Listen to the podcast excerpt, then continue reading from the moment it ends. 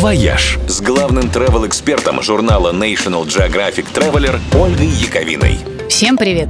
С Новым годом вас! Эфиопским! Он отмечается как раз в этот уикенд.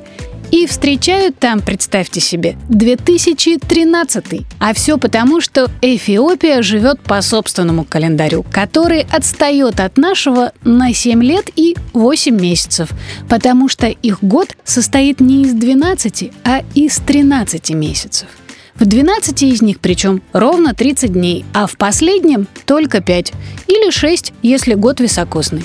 Новый год случается у них после окончания сезона дождей и зовется Энкутаташ, что означает «подношение драгоценностей». По легенде, дата была утверждена еще царицей Савской. После ее возвращения из Иерусалима от жениха царя Соломона, восторженные подданные встретили ее подношением драгоценных камней.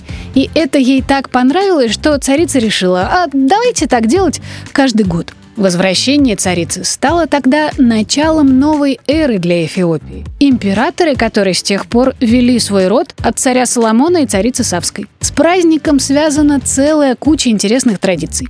Например, новогоднюю елку эфиопы не наряжают, а поджигают. В столице Аддис-Абебе это делается прямо на главной площади. Вот прям выходит президент и под барабанный бой и крики «Раз, два, три, елочка, гори!» сует в дерево факел. Какую сторону сгоревшее дерево упадет, там и будет в новом году самое большое счастье и богатство. Застолье случается на следующий день. Все едят плоские белые лепешки, пьют эфиопское пиво Теллу, а вместо подарков дарят друг другу букеты желтых цветов, которые символизируют весну и солнце.